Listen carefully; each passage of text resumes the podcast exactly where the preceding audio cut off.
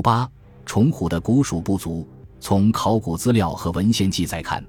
中华民族很早就有了崇虎的观念习俗，流行地域主要以西南地区和长江流域为主。在距今六千多年前的河南濮阳西水坡仰韶文化遗址墓葬中，就有了蚌壳百宿的虎图案和龙图案，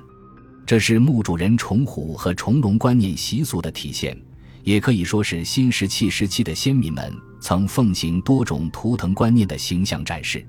这种图腾观念和传统习俗，与先民们的狩猎活动和生存环境有着非常密切的关系。在我国古代西部北起甘青南底滇前的整个横断山区各部族中，虎崇拜曾是一种普遍现象，特别是出自低羌系的西南各部族，或棕白虎或祖黑虎的情形尤为盛行。这种虎崇拜的传统习俗，对西南诸族的文化乃至整个华夏文化都产生了极为重大的影响。在经历了数千年的漫长岁月之后。至今还保存在彝族、纳西族、白族、土家族等西南少数民族的文化中。我们知道，和蜀人关系密切的巴人也是崇虎的部族。《后汉书》卷八十六记述说：“领军死，魂魄是为白虎。八世以虎引人血，遂以人此言。”唐代樊绰《蛮书》卷十也说：“领军死，魂魄化为白虎，八世祭其祖。”击鼓而祭白虎之后也，由此可知八人崇虎习俗的由来。考古发现的八族器物中大都有虎纹装饰，在八人墓葬中出土的虎钮鱼铸有猛虎的生动造型，还出土有巴氏虎纹青铜戈，上有虎纹与巴蜀土语及铭文，便是崇虎习俗的反映。和古代蜀人有着密切渊源关系的彝族，也有着虎崇拜的传统，并以黑为尊。盛行黑虎图腾崇拜，《山海经·海外北经》中记载说，有青兽焉，状如虎，名曰罗罗。据《天中记》说，云南蛮人就呼虎为啰啰，彝族称虎为罗，自称为啰啰；男人自称啰啰坡或罗坡，女人自称啰啰抹或罗抹。历史上彝族也自命是虎族，《山海经》中所说青虎啰啰，即是彝族的黑虎图腾。在云南的考古发现，如晋宁石寨山和江川李家山出土青铜器中，也有虎图腾崇拜的实物例证。这些考古出土资料对古代西南地区盛行虎图腾崇拜也是一个很好的说明。有学者认为，古蜀人是古彝人先民之一，《史记·三代史表》有“蜀王皇帝后世也”的说法。唐代张守节《正义》说：“周衰。”先称王者残从国破子孙居瑶西等处，瑶即今云南瑶安，西即今四川西昌一带，正好是西南的彝族地区。古籍中又有彝族是仲谋游之意的说法，而据彝族从古至今的口碑流传，仲谋游是杜宇的彝语音译，是彝族传说中的六祖。从杜宇、仲谋游开始，才形成了真正的彝族。古文献中还有蚕丛衣青教民养蚕的记载，说蚕丛是古蜀祭祀的青衣神，可知古蜀有上青的习俗。古蜀族崇尚的很可能也是黑虎图腾，与巴族崇拜的白虎图腾不同。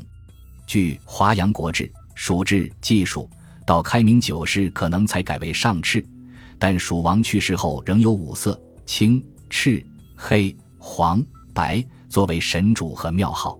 民国邛崃县志卷二说，蜀中古庙多有蓝面神像，面上尾雷如蚕，金色，头上额中有纵目，当即言蚕丛之象，显然也是古蜀上清遗俗的反应。这些都说明古蜀族对青色、蓝色或黑色怀有一种特殊的崇尚之心。这种现象在出土实物中也较为常见。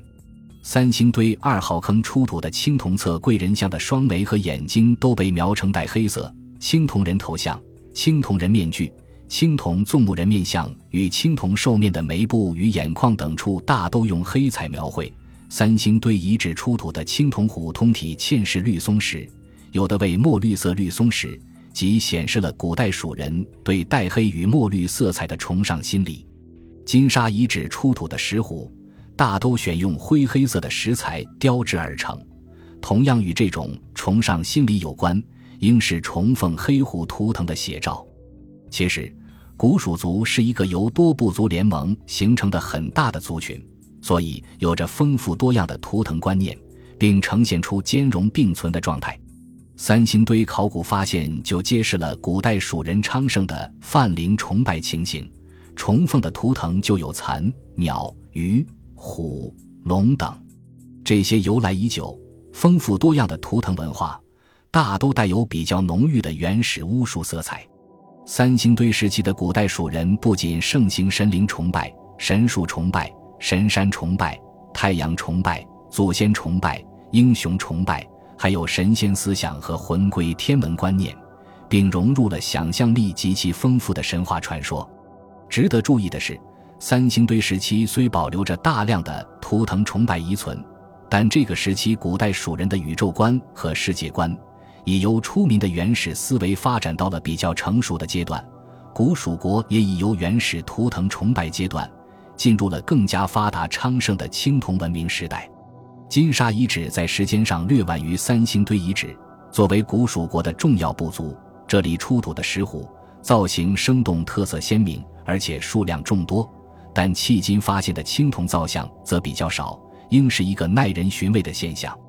它说明虎崇拜这一传统习俗此时依然十分盛行。在金沙遗址统治者的心目中，崇虎和崇石的观念显然占有非常重要的地位。同时，它也说明，古蜀族应是由许多部族组成的，这些部族在文化上有着极其密切的关系，并且部族之间各自又有一些不同的特色。古蜀国便是由许多部族联盟在王权和神权统治下形成的王国，其中最强盛的部族即成为王权和神权的执掌者，部族联盟的首领们即成为古蜀王国的统治集团。三星堆遗址出土的青铜造像群，对此便是很好的揭示。金沙遗址的考古发现，则为我们提供了更多的启示。它告诉我们，在三星堆作为古蜀王国都城而兴旺繁荣时期，金沙遗址可能已成为古蜀族中某个部族的栖息地。这个部族以虎作为主要崇拜象征。当三星堆由于某种变故而突然衰落之后，大量的蜀人可能由三星堆迁移而来，与金沙遗址日渐强盛的部族融合，使这里成为继三星堆之后又一个新的兴旺繁荣之地。因而，金沙遗址在文化上保留了较多的部族传统习俗，比如崇凤虎的彝俗等，同时也融入了许多新的文化内涵，如昌盛的太阳崇拜和祭日求雨活动等等。这显然就是金沙遗址在文化面貌上与三星堆遗址既关系密切，又展现出一些不同特色的缘故吧。感谢您的收听，本集已经播讲完毕。喜欢请订阅专辑，关注主播主页，更多精彩内容等着你。